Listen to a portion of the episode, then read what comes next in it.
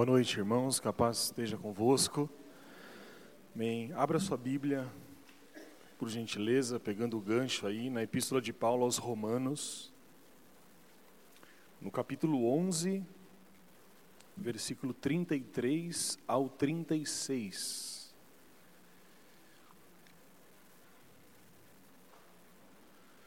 Como bem foi dito, essa epístola é uma epístola chamada pelos reformadores de, de uma epístola de ouro das Escrituras. Claro que as, todos os livros, todas as cartas é, são fundamentais. A Bíblia ela só é completa por causa dos 66 livros contidos lá. Mas a epístola de Paulo aos Romanos, ela traz a todos nós a base da justificação pela fé. E ela traz um entendimento muito amplo do processo de salvação e da soberania do nosso Deus. E esse versículo que nós vamos ler, esses, esses quatro versículos, é, são versículos que o apóstolo Paulo, ele, terminando é, um verdadeiro tratado teológico, que começa no capítulo 9, ele faz uma oração de submissão a Deus. Ou seja, é, é, o versículo 33 de Romanos é um hino. Talvez aí na sua Bíblia esteja escrito doxologia. É um hino de louvor a Deus. E é uma parte muito bonita, muito poética da, da Bíblia. E é essa parte que nós vamos ler. Mas antes de ler, vamos orar a Deus? Amém? Você pode fechar os seus olhos. Ore para que Deus fale com você, com todos nós, por meio da Sua palavra. Senhor, nós oramos a Ti, nos dirigimos mais uma vez em oração. Uma oração que é quando nós nos colocamos diante de Ti, falamos e o Senhor nos responde. E nós pedimos que a Sua palavra, mais uma vez, ela possa chegar até nós, de acordo com cada necessidade, mas que acima de tudo, que essa, essa palavra, que está inscrita nos céus para toda eternidade, ela possa, mais uma vez, ser objeto da nossa devoção para a glória do Senhor. Nós oramos assim, em nome de Jesus Cristo. Amém. Antes de lermos, quero fazer uma introdução breve sobre o nosso mês esse mês que nós comemoramos a conhecida Reforma Protestante. Os irmãos sabem que é muito importante que nós tenhamos raízes. E uma pessoa sem raiz é uma pessoa que anda solta pelo mundo. Os irmãos concordam? Eu me lembro que tempos atrás eu estava vendo um documentário na televisão sobre filhos adotivos. E um documentário muito bonito, por sinal um documentário é, que participavam 12 jovens, já jovens adultos, que tinham sido adotados, ou na infância ou durante a adolescência. E esses jovens estavam falando da importância da família adotiva na vida deles, ou seja, eram jovens, crianças que passavam e passaram por rejeição, mas que encontraram uma família pronta a abrir-lhes o coração e abrir-lhes a casa. E eles estavam dizendo como que isso foi importante para a formação deles como seres humanos. Mas todos eles, sem nenhuma exceção, quando perguntados, disseram assim: em algum momento da nossa vida, nós sentimos a necessidade de sabermos quem eram os nossos pais biológicos. E uma das moças disse assim: eu sou, eu sou completa com a minha família. Eu estou satisfeita com a minha família, com a família que me adotou. Mas eu tinha algo dentro de mim que eu precisava saber.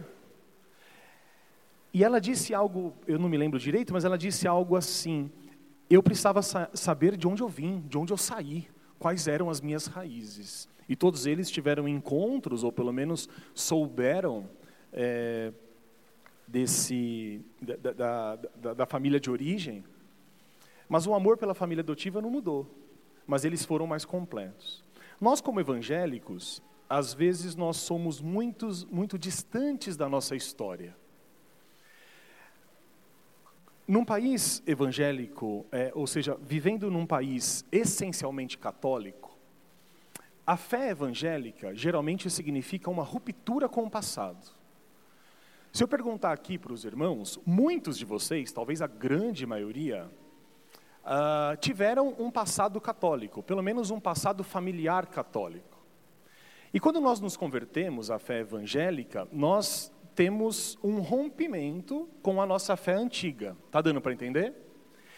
Mas esse rompimento, ele acaba sendo um rompimento é, quase que completo com toda a obra de Deus ao longo dos séculos. Eu vou dar um exemplo.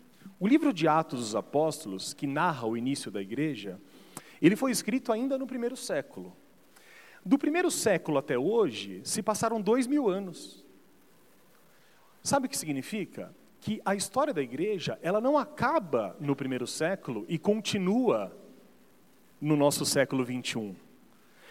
Mas a história da igreja e a história de Deus com a igreja, ela começa no Novo Testamento, com Jesus, e ela vem ao longo dos séculos até os dias de hoje. Portanto, quando nós conhecemos a história, e não apenas a Bíblia, nós nos enriquecemos. Nós observamos exemplos do passado e trazemos para o nosso presente aquilo que deve ser de fato valorizado. Nós comemoramos esse mês, o mundo inteiro comemora os 502 anos de um evento chamado Reforma Protestante. Lá no século XVI, 1500 e pouco, Deus levantou alguns homens, eruditos, homens religiosos, que, usados por Deus, recolocaram a igreja nos caminhos que nunca deveriam ter saído. Pensa um pouco na sua vida. Às vezes sua vida não anda meio bagunçada. Então, às vezes o seu trabalho está meio esquisito, a sua relação familiar está meio estranha, você não precisa parar para pensar um pouco e dizer assim: o que, que eu preciso fazer para voltar no caminho? Às vezes, você chega muito atrasado nos lugares. Alguém aqui passa por isso? o irmão levantou a mão ali, o corajoso. Muito atrasado. O que, você tem que fazer? Alguns irmãos chegaram hoje, oito da manhã, na igreja. Por causa do horário de verão que não aconteceu e o celular deles despertou cedo e chegaram oito da manhã aqui na igreja. Mas o que você tem que fazer quando você está atrasado? Você tem que ter um compromisso de acordar um pouco mais cedo. Ou seja, nós fazemos coisas para melhorar na vida, não é? Quando a igreja ela está fora do caminho, ou ela está tá se desviando daquilo que Deus tem para ela, o caminho é esse aqui, é a Bíblia Sagrada. Então, esses homens de Deus, lá há 500 anos, o que, que eles fizeram? Não fizeram nada de novo.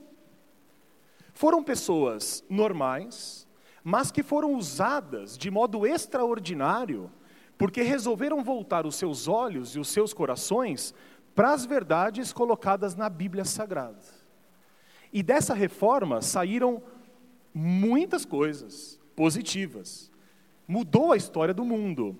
Mas essas coisas todas podem ser resumidas em cinco pilares, que foram os pilares que nós lemos aqui. Ou seja, a igreja de Cristo reafirmou que a salvação não se dá por obras, mas se dá pela graça, por meio da fé em Cristo Jesus. A igreja evangélica afirmou ou reafirmou que a salvação só se dá por meio de Cristo Jesus e não pela intercessão de qualquer outra pessoa. A reforma também trouxe a Bíblia para o seu devido lugar somente as Escrituras como regra e manual de fé. E o último ponto, é o ponto que nós vamos meditar hoje na palavra, diz assim: somente a Deus a glória. Deus não divide a sua glória com ninguém. Somente Deus é digno de receber toda a glória. E esse foi o grande lema que a reforma protestante trouxe de volta no coração da igreja. E para isso eu gostaria de ler, agora sim para começarmos, Romanos 11, 33 a 36, o apóstolo Paulo diz assim: Ó oh, profundidade da riqueza, tanto da sabedoria como do conhecimento de Deus! Quão insondáveis são os seus juízos e quão inescrutáveis os seus caminhos. Quem, pois, conheceu a mente do Senhor? Ou quem foi o seu conselheiro?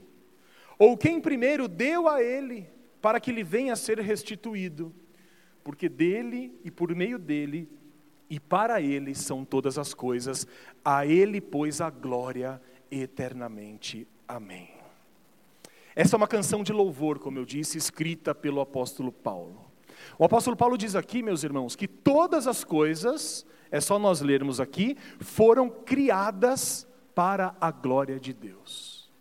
Tudo que existe no mundo, eu, você, as pedras, a natureza, todos os planetas, toda a imensidão do universo, todas as obras da criação de Deus têm um objetivo que é expressar a glória do Criador.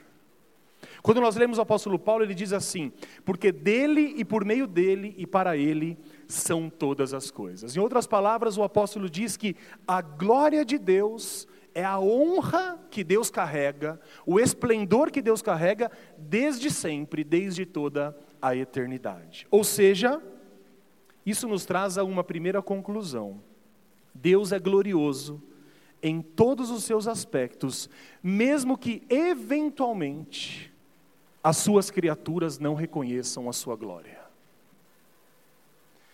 Quero que você pense na sua vida antes da conversão. Será que você pode dizer que você glorificava Deus com as suas ações? Com o seu comportamento?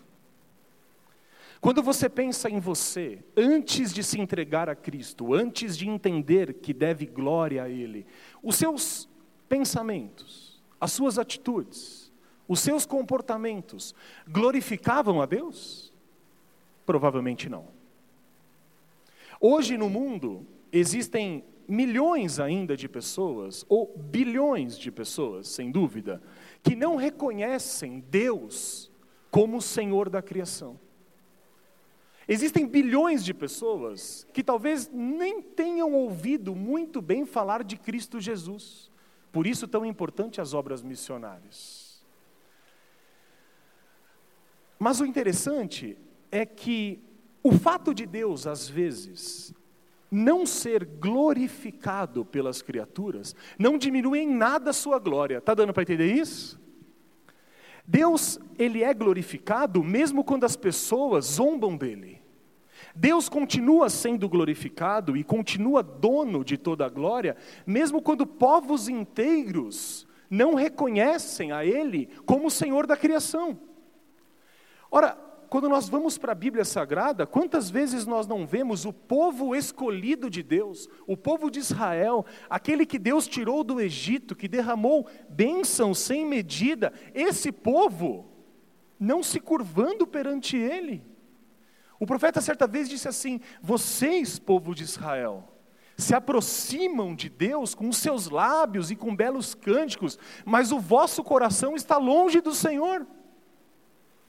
Outra vez o profeta diz assim: povo de dura cerviz, que não abaixa a cabeça, que não se submete à glória de Deus. Mas todas essas desobediências e, e todas as, os, os desprezos a rejeição que Deus sofreu e ainda sofre das suas criaturas, não abala em absolutamente nada a sua glória.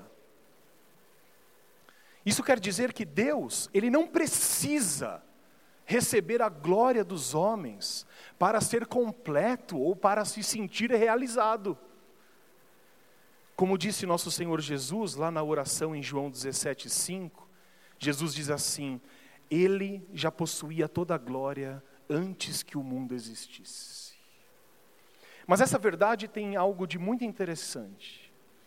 Apesar de não precisar receber glória, e nem precisar de reconhecimento de qualquer criatura para continuar sendo glorioso, quando nós olhamos para a história do relacionamento de Deus com o seu povo, nós percebemos algo um pouco diferente, algo que nos intriga nós vemos que Deus, apesar de não precisar, Ele deseja ser glorificado pelo seu povo. Não é algo a se pensar? É uma aparente contradição. Deus não precisa ser glorificado, a glória dele não aumenta e nem diminui quando as pessoas o desprezam, mas ele deseja que o seu povo o glorifique. E a grande pergunta que aparece agora é o seguinte: por que então Deus deseja ser glorificado pelos homens? Porque Deus, mesmo sem precisar, ele deseja, exige que os homens e as mulheres o glorifiquem por meio de suas ações, por meio de seus pensamentos? A resposta a essa questão tem mais a ver conosco do que com Deus. O nosso Deus, meus irmãos, ele deseja algumas coisas para nós.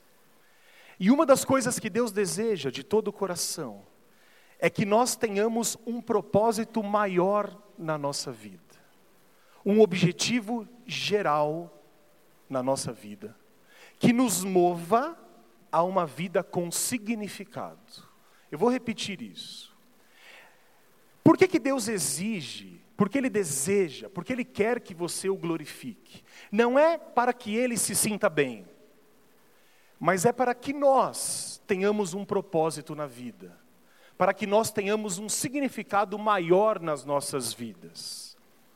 E o sentido da nossa existência, segundo a palavra de Deus, deve ser viver para a glória dele. Os irmãos devem lembrar o que o apóstolo Paulo diz a respeito de como nós podemos glorificar a Deus. Se você for um pouquinho para frente, na primeira carta de Paulo aos Coríntios, abra por gentileza no capítulo 10 e versículo 31. Primeira carta aos Coríntios 10, 31. É um famoso texto. que provavelmente você já tem ouvido algumas vezes.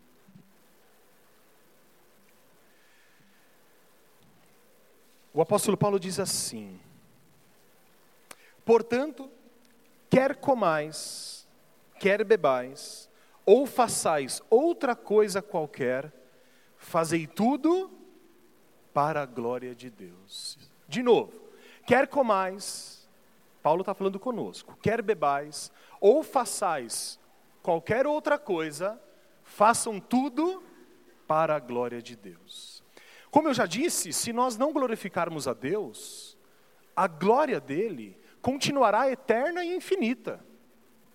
Se nós não o reconhecermos como nosso Salvador, Deus continua o mesmo. Não tem aquele hino famoso que diz que Deus continua sendo o mesmo, mesmo que as coisas aconteçam de modo diferente para nós, Deus continua sendo bom. É um hino muito legal, por sinal, muito bonito. A gente poderia acrescentar dizendo assim: se as pessoas reconhecem Jesus como Salvador, se as pessoas reconhecem ou não Deus como Criador e o nosso Pai, para Deus isso não faz diferença, porque Ele tem uma glória que não depende do nosso louvor. Certa vez a Bíblia disse assim: Se por acaso vós, homens, não clamarem, as próprias pedras abrirão as suas bocas e clamarão. Mas Deus sabe, e por que, que Ele sabe? Porque Ele é misericordioso, porque Ele é amoroso.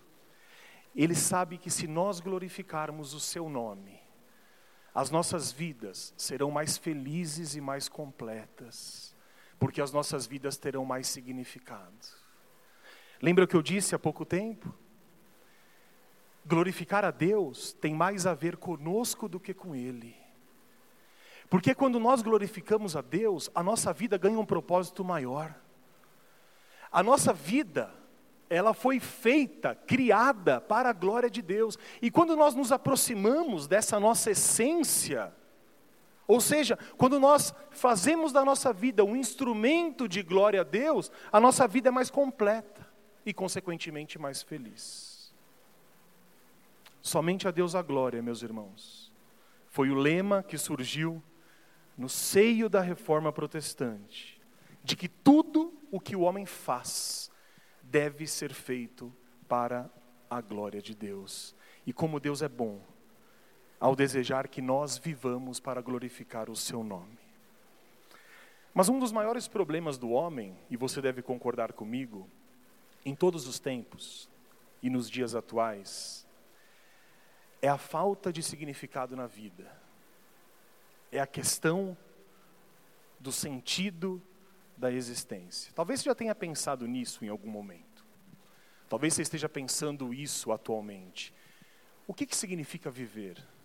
Por que, que eu vivo? Qual que é o significado disso tudo? Muitas pessoas, por exemplo, e você deve conhecer pessoas assim, perderam o significado da vida, não querem mais viver.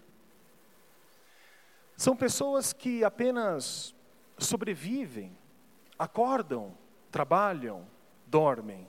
Acordam, trabalham, dormem. E a vida acaba sendo um enfado. Porque a vida necessita de um significado maior.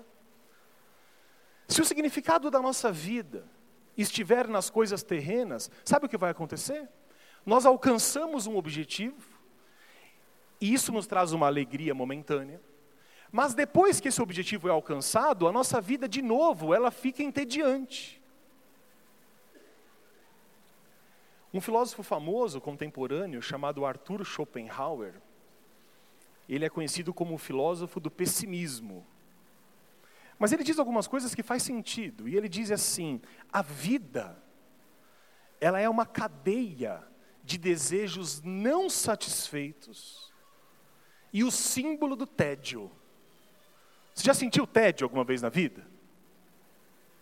É bom sentir tédio? Não. Às vezes você trabalha tanto que o seu desejo é sentir tédio, não é? Ah, eu só queria um pouquinho de tédio. Só queria ficar assim, triste de não fazer nada. Mas nós passamos inclusive agora por um mês, o Setembro Amarelo. Os irmãos acompanharam isso e vivenciaram na, nas mídias e nos trabalhos.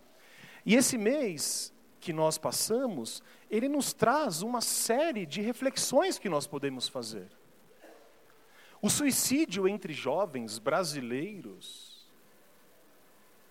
se eu não me engano, posso estar enganado, é uma das duas maiores causas, não sei se é a primeira ou a segunda, a segunda maior causa de mortes entre jovens brasileiros é o suicídio.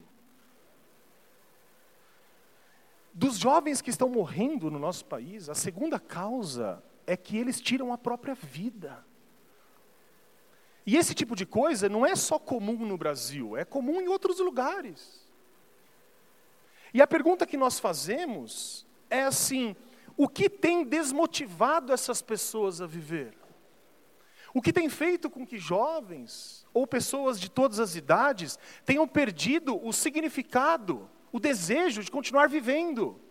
Será que são as decepções, as ansiedades? Ou será que por trás de tudo isso está faltando um significado maior na vida? Porque quando nós temos um significado maior na nossa vida, nós não pulamos os problemas, nós não enfrentamos os problemas de outra maneira. Vou dar um exemplo simples. Às vezes você não tem vontade de largar o emprego. Seja sincero. Mas você tem boleto para pagar.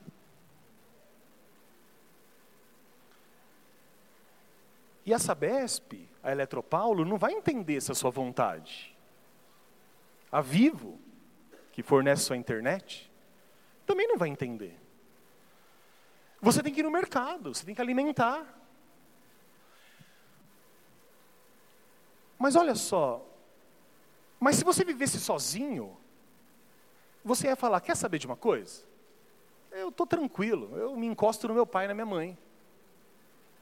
E tem um monte de jovem adolescente que está ficando meio frouxo, já percebeu isso? Não aguenta o baque.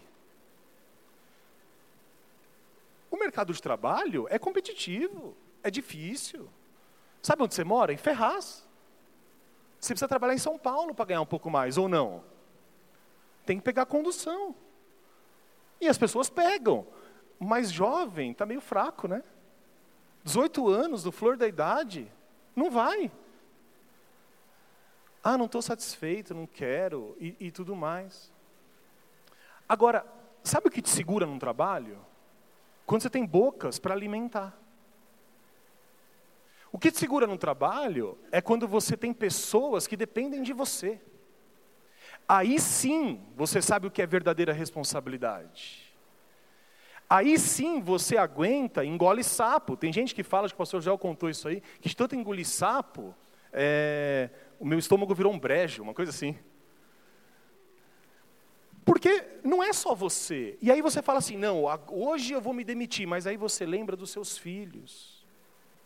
Você lembra que eles dependem da sua estabilidade, da sua coragem. Ou seja, isso é um propósito maior na vida. Então, quando nós amamos as pessoas, quando existem pessoas que dependem de nós, nós somos mais responsáveis. E esse propósito na vida nos sustenta, mas sabe, meus irmãos, nem isso é suficiente para nos dar um propósito na vida. Porque o ser humano precisa de algo superior a isso. O que motiva as pessoas a viver? Os irmãos sabem que nos tempos modernos, o consumo talvez tenha se tornado o motivo de muitas pessoas viverem. Muitas pessoas vivem para consumir. As pessoas desejam que a economia melhore, e é muito bom desejar isso, eu também desejo, mas com um único objetivo: consumir mais. Então eu quero que tudo vá bem no país para que eu possa comprar mais. E o consumo acaba se tornando o principal motivo das pessoas viverem. E essa questão do consumo é só um exemplo de que se nós não tomarmos cuidado, nós colocamos os nossos objetivos de vida em coisas tão fúteis e tão passageiras, e nos esquecemos de fato daquilo para o qual nós fomos criados por Deus. Esse exemplo de viver para o consumo é um exemplo de que nós podemos, meus irmãos, viver para nós mesmos, viver para a nossa própria glória e não para a glória de Deus. Isso me faz lembrar de uma meditação feita por Davi, quando Davi ele compara a glória de Deus com a glória dos homens. E ele vai dizer assim: a glória dos homens é tão pequena os homens se preocupam com tantas coisas pequenas, mas a glória de Deus é infinitamente superior à glória dos homens.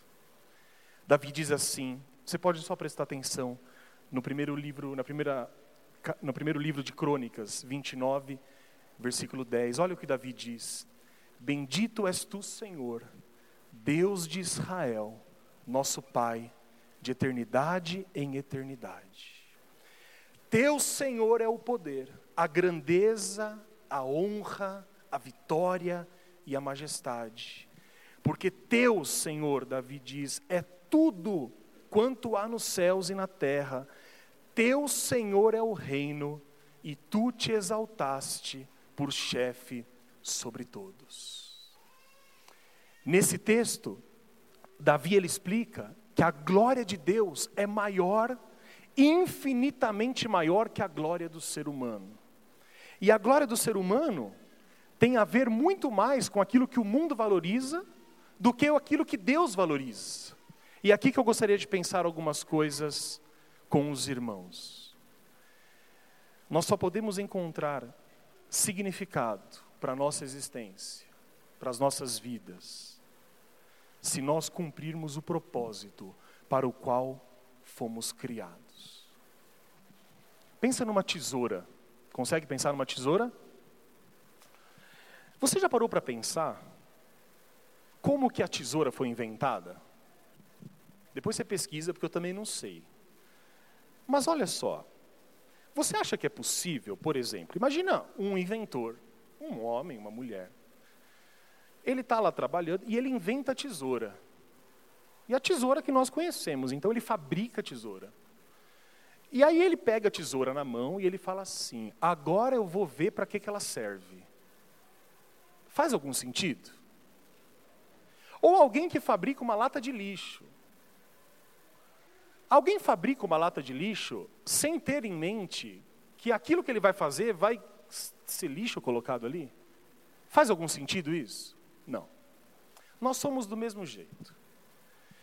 Deus ele nos cria mas antes de nos criar, Deus estabeleceu uma função para cada um de nós.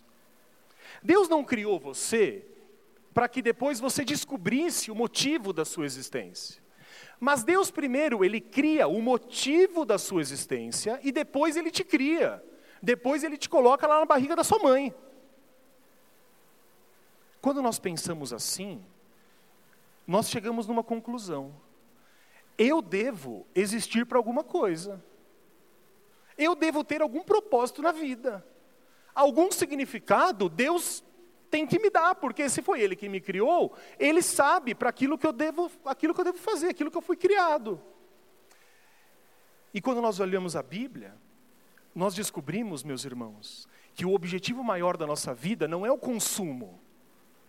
Descobrimos que o objetivo maior da nossa vida não é o trabalho.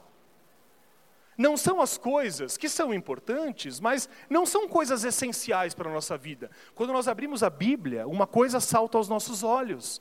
Nós fomos criados e devemos viver para glorificar a Deus em tudo que nós fazemos. É isso que significa o lema da reforma: somente a Deus a glória, somente a Ele toda a glória. E aí talvez você, você tenha entendido isso, e eu creio que todos nós entendemos que a nossa vida deve servir com um objetivo maior, que é o objetivo de glorificar a Deus. Mas aí a pergunta que você pode estar fazendo é assim: mas tudo bem, como então eu posso glorificar a Deus? Se Deus me criou para glorificar o seu nome, para que eu tenha um propósito na vida, eu quero saber como eu glorifico a Deus. Amém, meus irmãos? É isso que nós queremos saber. E a Bíblia não nos deixa só. Você sabe que na prática, você que é homem, mulher, jovem, velho, você que é casado, solteiro, você sabe que você pode viver para a glória de Deus? Talvez você não saiba direito o que significa viver para a glória de Deus. Talvez esse conceito seja um pouco vago. Como que eu posso viver para glorificar a Deus? Mas você sabe que essa dúvida de não saber como viver para glorificar a Deus tem impedido muitas pessoas de receber as bênçãos que Ele tem para você. E mais do que isso, tem impedido que muitas pessoas tenham um propósito na vida. Se alguém chegasse para você hoje e perguntasse assim: qual é o propósito da sua vida? O que, que você responderia sinceramente? Muitas dúvidas iam surgir, não iam? Alguns iam dizer assim: ah, meu objetivo é criar meus filhos, o outro, meu objetivo é conseguir um trabalho, meu objetivo na vida é, ah, vou vivendo, né, deixa a vida me levar, não tem aquela música lá? É, o meu objetivo na vida, muitas pessoas não iam nem saber o que responder, porque nós vivemos confusos, porque o mundo lá fora diz que os nossos objetivos na vida devem ser de acordo com seus padrões. Então, para muitas pessoas, viver é ter mais dinheiro. Para outras pessoas, viver é ostentar as conquistas. Outras pessoas colocam um propósito na vida, talvez na sua formação acadêmica, na melhora do trabalho, ou mesmo nas relações familiares. Eu conheço um irmão, que não vou dizer o nome, a não ser que vocês insistam. Brincadeira que uma vez eu estava conversando com ele, ele falou assim: Felipe, eu tenho um propósito na vida, eu quero é casar. Eu falei: que legal, que bom. Né? Já arrumou a noiva? Ainda não. Mas eu quero é casar. Aí eu conversando com ele, eu falei assim: mas assim, para casar, você precisa ter outros propósitos na vida. Você precisa, por exemplo, começar a trabalhar, não precisa? É. Mas eu quero é casar. Mas peraí, e aí eu falei para ele de novo assim, então, eu achei que ele estava brincando, mas eu percebi que ele estava falando sério e aí eu fiquei preocupado. Porque eu achei, o cara está brincando, ele tá, ele sabe que tem que trabalhar, né? Ele tem. Não, mas assim, eu falei para ele, mas assim, você, você quer casar, ótimo, acho legal e tal, mas assim, você não tem que ter outros objetivos também, continuar os estudos e, e tudo mais? Ele falou, não, eu sei, eu tenho que fazer tudo isso, mas assim, o meu objetivo final é casar. E aí, não, tudo bem, eu não desanimei, ele, acho que ele está procurando ainda, pelo menos não casou. Mas Deus é fiel, né? E Deus vai abençoar. Mas aí eu fico pensando assim: o objetivo final da vida dele é casar. Aí ele casa, e a vida perde o objetivo. Às vezes a gente coloca uns objetivos na vida que são importantes, mas que não podem servir como motor da nossa existência, porque senão nós conquistamos esse objetivo e o que sobra? Sabe o que nós passamos? Aquele anticlímax, aquela depressão. Já esteve diante de uma mesa farta e o Natal está chegando, hein? Né? Eu vou falar sobre isso daqui a pouco, hein?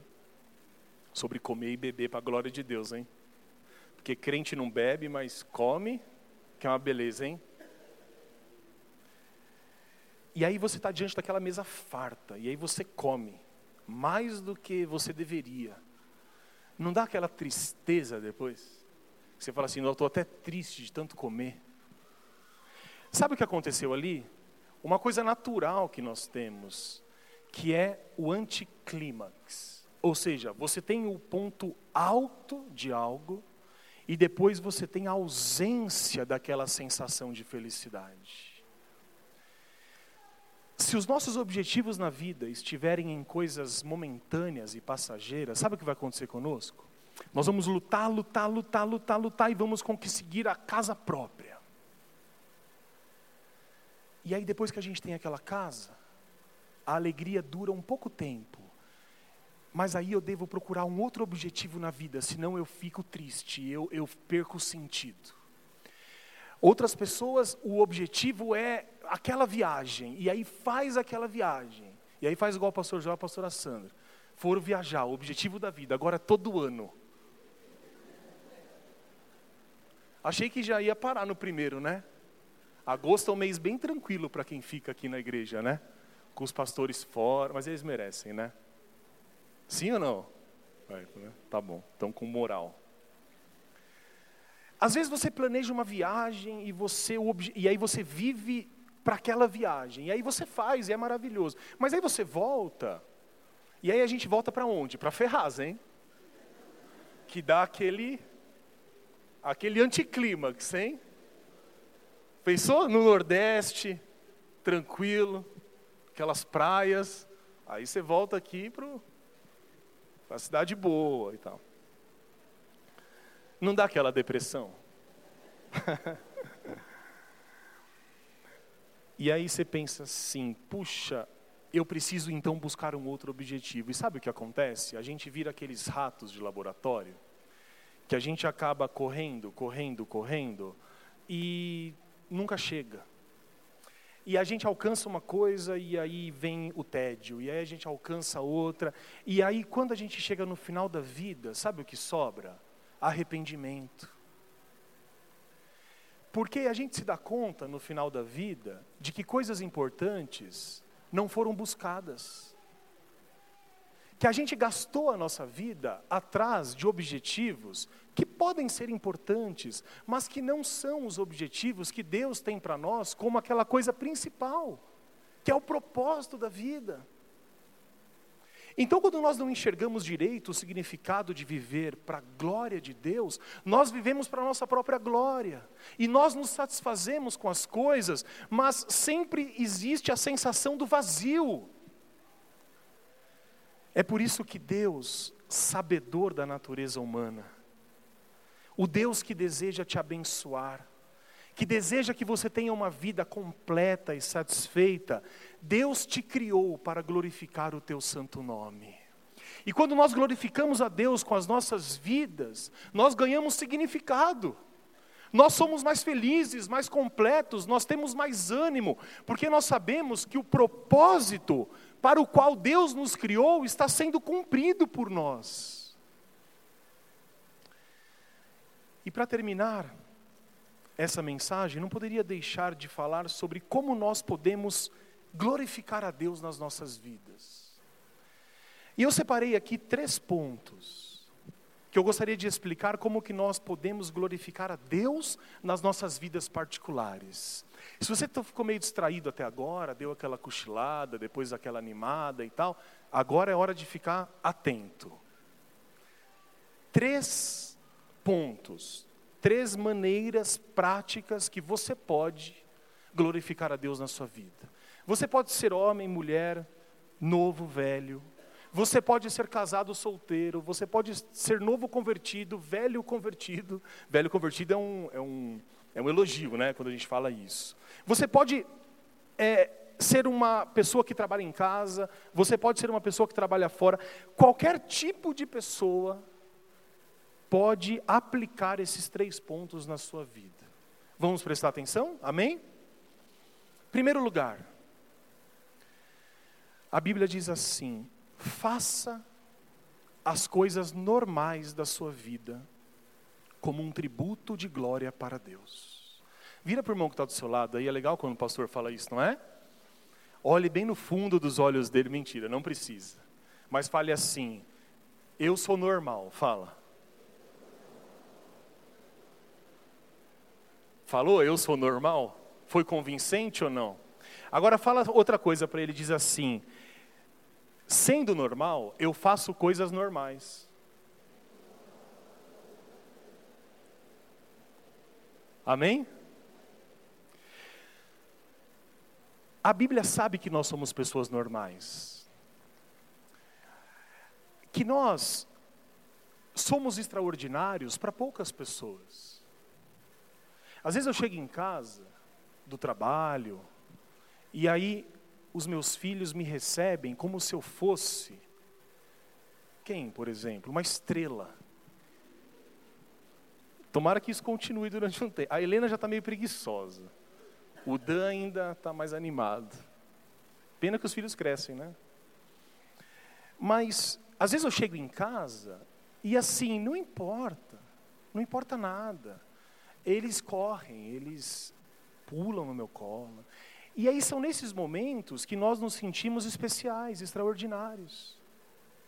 Mas não são todos os momentos que nós somos assim. Quando você chega no trabalho o seu chefe pula no teu colo, os teus amigos, até irrita, não é? Eu, eu entro muito cedo no trabalho. Eu, o meu horário de trabalho é, eu entro sete horas da manhã no trabalho. Sete horas. Não tem aquelas pessoas felizes? Dá bom dia, Segunda-feira, sete da manhã, peraí, vai com calma. Dá um bom dia mais tranquilo. Mas tem gente que já, eu admiro pessoas assim. Não sou assim, mas admiro. Mas não é assim que nós vivemos. Em alguns momentos específicos, nós nos sentimos especiais, mas no geral, nós somos pessoas normais. Não somos pessoas famosas. Não somos pessoas extraordinárias do ponto de vista do mundo. E o grande problema é que, às vezes, nós buscamos satisfação para as nossas vidas, buscando ser pessoas extraordinárias. E aí a gente fica sonhando e a gente fica lutando para ter coisas e ter experiências extraordinárias o tempo todo. E quando a gente tem o objetivo na vida de ser sempre mais, sempre mais, sempre mais, a gente se esquece daquilo que hoje nós somos. A nossa vida fica, para falar de um outro filósofo, Heráclito, um cara bem antigo, ele falava assim: a, a vida do ser humano é um eterno vir a ser. Sabe o que significa um vir a ser? É mais ou menos assim: o que, que você é? Ah, eu sou o que eu vou ser. Mas esse vou ser nunca chega. Meus irmãos, todas as coisas que nós fazemos mudam quando nós fazemos essas coisas, mesmo as coisas normais, para a glória de Deus. É por isso que Paulo diz tão sabiamente, lá em 1 Coríntios 10, 31, um texto que nós lemos, ele fala assim: quando comemos, quando bebemos ou quando fazemos qualquer outra coisa, nós fazemos isso como uma espécie de culto a Deus. Paulo não está falando aqui apenas de comer e beber, ele está usando esse exemplo para falar de coisas normais que nós fazemos na vida. Ou seja, quando nós somos tocados por Deus e entendemos o propósito que temos, a, a, nossa vida não se divide mais entre aquilo que é secular e aquilo que é evangélico. A, a nossa vida não é mais assim, dentro da igreja santo, fora da igreja não santo. Não. Viver para a glória de Deus torna tudo que nós fazemos um ato de glorificação ao nome dEle comer, beber, dormir, trabalhar, viajar com a família, abraçar os filhos, estar com a esposa, com o marido. Essas coisas normais que nós não damos conta, é, não, não, não damos importância. É isso que Paulo está dizendo. Paulo está dizendo assim: quando você visita os seus pais, quando você está com seus avós, quando você valoriza as pessoas perto de você, quando você está satisfeito com aquilo que Deus tem te dado, você faz isso glorificando o nome dEle. Em outras palavras, a Bíblia diz assim: quer glorificar o nome de Deus? Valorize aquilo que você tem.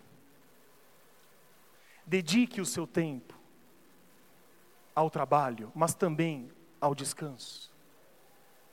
Quer glorificar o nome de Deus? Louve a Deus, porque você tem um trabalho. Trabalhe não para os homens, mas trabalhe para Deus, que a tudo vai te recompensar. Está estudando? Está na escola? Respeita o professor. Preste atenção na aula. Seja uma pessoa digna, correta. Estude para a glória de Deus. Seja obediente aos seus pais, para a glória de Deus. Pais, sejam compassivos com os vossos filhos, para a glória de Deus. Quando nós fazemos essas coisas, nós cumprimos aquilo que Paulo diz: quer comais ou bebais ou façais qualquer outra coisa, nunca se esqueçam, façam tudo para a glória de Deus. O segundo ponto, como podemos glorificar a Deus? A Bíblia nos ensina que podemos glorificar a Deus oferecendo o nosso corpo como instrumento de glorificação a Ele. No mesmo livro, na mesma carta aos Coríntios, volte ali, por gentileza, em Coríntios 6, primeira carta de Paulo aos Coríntios 6, 19 e 20.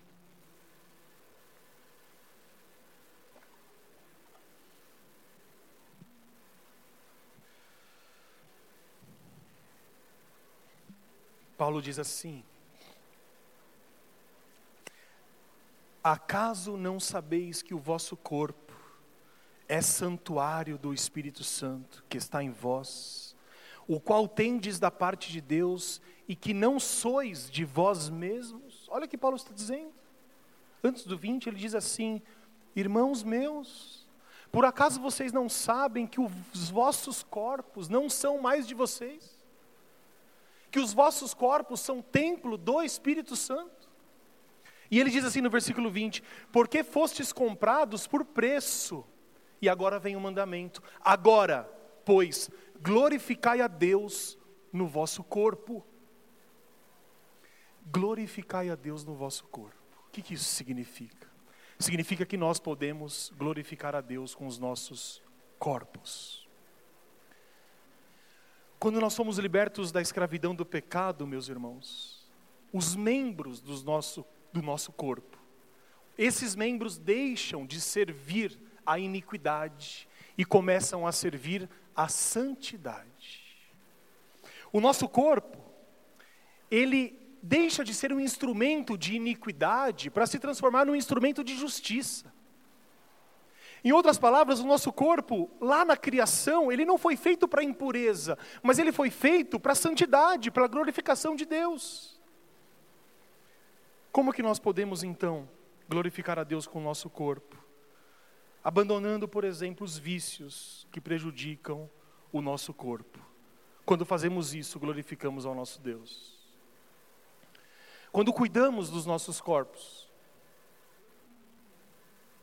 Quando nos preocupamos com aquilo que nós comemos, quando nos preocupamos em levar uma vida um pouco mais saudável, nós estamos glorificando a Deus com os nossos corpos. Porque o apóstolo Paulo diz: glorifiquem a Deus com os vossos corpos. Mas existe um contexto um pouco mais forte aqui, mais direto.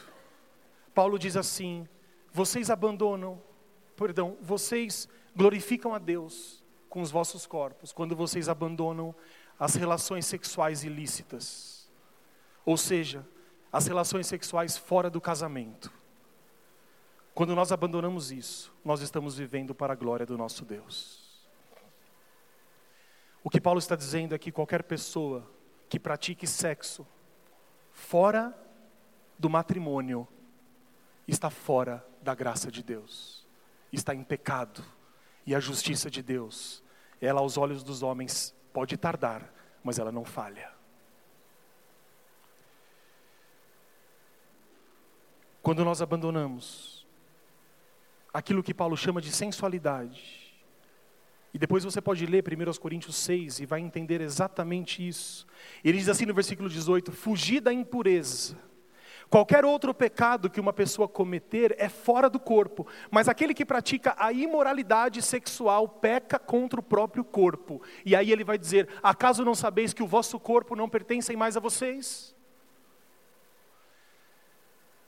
O que a Bíblia diz, de modo muito gracioso, é assim: Meus irmãos, quando vocês decidem abandonar as relações sexuais ilícitas, vocês estão glorificando a Deus com os vossos corpos. E Deus se alegra disso. E Deus recompensa aqueles que o obedecem de todo o coração.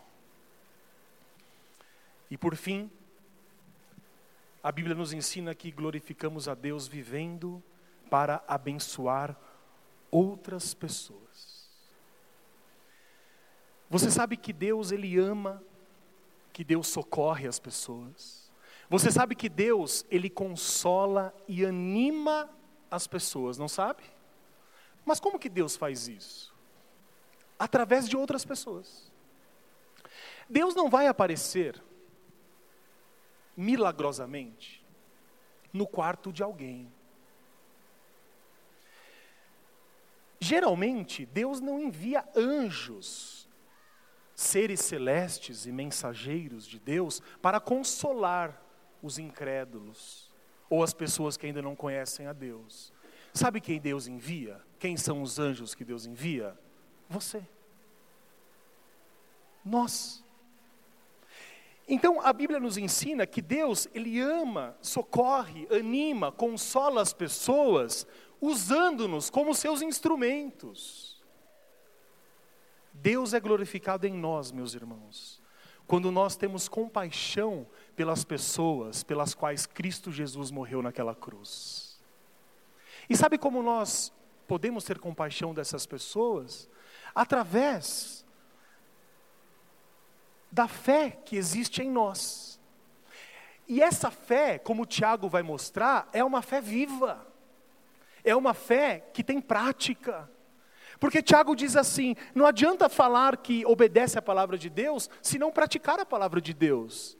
Porque a fé sem prática, a fé sem obras, não vale nada, é o que Tiago diz. Como seria bom se nós vivêssemos no mundo aquilo que nós vivemos na igreja? Não seria bom? Às vezes a gente vai no acampamento, ou a gente vê um ciclo de palestras, ou a gente fica na igreja no domingo, e não é tão bom se a vida, não seria tão bom se a vida fosse assim? Já viu jovem, adolescente, voltando de acampamento? Volta espiritual que é uma beleza, podia ter um acampamento desse por mês. Porque quando nós estamos num ambiente de fé com os nossos irmãos, nós tomamos as decisões corretas. Quer ver um exemplo? A Bíblia ensina que cada um aqui de nós deve servir ao próximo, não é? E a igreja é o único lugar em que aquela pessoa que está, digamos assim, no topo do mundo, serve aquela pessoa que lá fora é desprezada. Os irmãos concordam com o que eu estou dizendo? Aqui na igreja não interessa, não importa o dinheiro que você tem, a profissão que você exerce. Aqui todos somos iguais perante Deus. E mais do que isso, a Bíblia nos ensina que o maior serve o menor. E nós fazemos isso com um coração liberal. O apóstolo Paulo, ele estabelece uma regra para isso. Ele diz assim: Meus irmãos, peçam a Deus que lhes deem alguns dons. Dons significam presentes. Dons significam é, coisas que Deus nos dá para servir as outras pessoas. Então Paulo diz assim, irmãos, peçam dons a Deus, mas não peçam a Deus aquilo que você acha que vai ser bom para você. Mas Paulo diz assim: peça a Deus aquilo que vai servir de edificação para a igreja. Paulo inverte a lógica. Então, eu não vou é, fazer algo na igreja porque eu acho que eu vou me dar bem, ou porque eu tenho aptidão para isso. Não, eu vou fazer algo na igreja, aquilo que a igreja precisa. É essa oração que a gente tem que fazer para Deus. E quando nós fazemos isso, sabe o que o apóstolo Paulo diz? Vocês estão buscando com zelo os melhores dons. Agora imagina, se isso sai da igreja e vai para fora. Não faria diferença na sociedade que nós vivemos? Se você for perguntar para qualquer jovem que está terminando o ensino médio e pergunte assim para ele: qual é a profissão que você vai fazer? Qual é a faculdade que você deseja cursar? E ele vai te falar alguma. E aí você vai perguntar assim para ele: mas o que, que te motiva a fazer isso? Sabe o que ele vai responder? Umas cinco coisas que sempre vai começar com eu. Porque eu vou ganhar dinheiro. Porque eu acho que eu tenho aptidão para isso. Porque eu acho. Porque eu, porque eu, porque eu. Agora imagina só. Se nós escolhêssemos, inclusive a nossa profissão, tendo as outras pessoas como objetivo principal. As coisas não seriam diferentes? É claro que todos nós temos aptidões. Mas na escolha que nós fazemos, inclusive das nossas profissões, o outro tem que ser levado em conta. Aí você fala, nossa Felipe, mas isso é algo muito fora do comum. E é mesmo. Porque isso é o que a palavra de Deus nos ensina. E aquilo que o mundo nos ensina não é a satisfação das pessoas, não é o bem-estar do próximo, mas é o meu próprio bem-estar. É por isso que nós temos, por exemplo, profissionais, sejam de qualquer área, que estão pouco se importando para as outras pessoas. Eu falei de médico aqui de manhã, mas poderia falar de outras. Você vai no médico, e eu já fui muito bem atendido por médicos, eu tenho certeza que você também, não estou generalizando. Mas às vezes você já foi numa consulta que a pessoa nem olha para tua cara. Médico é tipo Deus, né? Tem algum médico aqui? Perdão. Médico é tipo Deus, assim. Quem faz o trabalho inteiro? Enfermeiro. É o enfermeiro que faz tudo, não é? E o médico ganha o salário lá depois. Aí você pensa assim, mas por quê? Pode ter vários motivos. E eu compreendo. Más condições de trabalho, má remuneração. Você pode achar que não, mas o médico é, tem que dar muitas horas de plantão, é um trabalho sacrificante, é um trabalho difícil. Mas os irmãos sabem que o mais importante na medicina não é a vocação. E essa vocação a gente pode desenvolver, desde que ela seja uma preocupação nossa. Um professor é a mesma coisa. Vocês acham que é fácil? Tem professores aqui. Você acha que é fácil? Tem que ter vocação tem que ter um objetivo naquilo, tem que ter preocupação com o próximo. Agora imagina se a partir de hoje você pegar o seu trabalho e falar assim: a partir de amanhã eu vou trabalhar para o bem-estar das pessoas que eu atendo. A partir de hoje, eu vou usar o dom que Deus me deu não apenas para mim ou para eu me sentir bem, mas para fazer o outro se sentir bem. Não seria uma grande transformação? O que a Bíblia nos ensina, meus irmãos, é que Deus é glorificado quando nós vivemos, inclusive nos nossos trabalhos, para glorificar o nome dEle. De modo geral, e terminando essa mensagem, o que Deus deseja é que hoje você se abra para glorificar a Deus, também abençoando as outras pessoas. Que você possa glorificar a Deus nas coisas normais da sua vida. Se você for cozinhar, que cozinhe para a glória de Deus. Se você sair para trabalhar, que você saia para a glória de Deus. Em tudo o que você estiver fazendo, que você faça para Deus e não para os homens. Que você possa glorificar a Deus também oferecendo o seu corpo em santificação ao seu nome. Você sabe que Deus é o Deus das segundas chances. É o Deus que prometeu esquecer todos os nossos pecados. Se hoje você se coloca diante de Deus e diz assim: Senhor, até hoje eu usei o meu corpo para iniquidade, para injustiça, mas você ora a Ele dizendo assim: Senhor, mas hoje eu quero que o Senhor me ajude a ter o meu corpo santificado. Sabe o que acontece no coração de Deus? O coração de Deus se alegra. Deus te abençoa e se esquece de tudo aquilo que você fez no passado. Quando você se propõe a ajudar as outras pessoas e abençoar as outras pessoas por meio da sua vida, você também glorifica o nome do nosso Deus. E aí nós terminamos relembrando o tema da pregação de hoje. Somente a Deus a glória. Em todo tempo, para todo sempre, toda a glória pertence a Deus e que no depender de mim e no que depender de você, eu tenho certeza de que Deus será cada vez mais glorificado. Nós teremos a vida mais abençoada e nos aproximaremos mais do objetivo pelo qual nós somos criados, que é glorificar o nome santo do nosso Deus, que é santo e é bondoso para conosco. Amém? Curve seu semblante em nome de Jesus Cristo.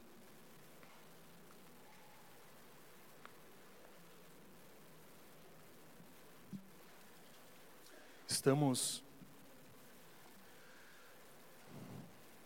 com os olhos fechados e com as cabeças curvadas. E nós ouvimos a palavra de Deus, que toda a glória pertence a Ele.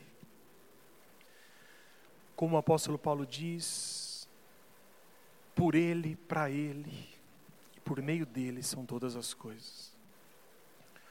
Tudo aquilo que foi criado dá glória a Deus. Que as nossas vidas possam ser instrumentos para a glorificação do nome do nosso Deus. Oremos a Ele. Senhor Deus, obrigado por tudo que o Senhor tem feito, por tudo que o Senhor é. Nós te agradecemos pela Sua palavra que é viva e eficaz, capaz de mudar os nossos pensamentos, de transformar as nossas mentes. Te agradecemos porque a Sua palavra ela nos exorta, mas também nos consola. Agradecemos a Ti porque a Sua palavra nos confronta com o pecado, mas ela também nos dá de presente a bondade do nosso Deus ela nos dá a alegria de sermos perdoados por Ti. Pai querido, perdoe os nossos pecados, perdoe as nossas faltas, às vezes de prioridade, faltas de compromisso. Perdoe, Pai, tudo aquilo que nós fazemos que nos afastam de Ti, e que a nossa vida possa ser uma vida que sirva para glorificar o Teu santo nome. Pai amado, cumpra em nós o teu propósito. Ajuda-nos, Pai, a alcançarmos os nossos objetivos. Abençoe as nossas vidas, os nossos relacionamentos, os nossos trabalhos, os nossos planos pessoais. Mas acima de tudo, Pai, não tire de nossa vista o supremo objetivo da nossa existência, que é dar glória a Deus em todas as coisas. Que a cada dia possamos viver para glorificar o Seu nome. Nas coisas normais das, da vida, nos nossos corpos, na compaixão pelo próximo, que nós possamos glorificar a cada dia o Seu santo e glorioso nome. Assim nós oramos e confirmamos nosso compromisso. No nome de Jesus. Amém, Senhor. Amém.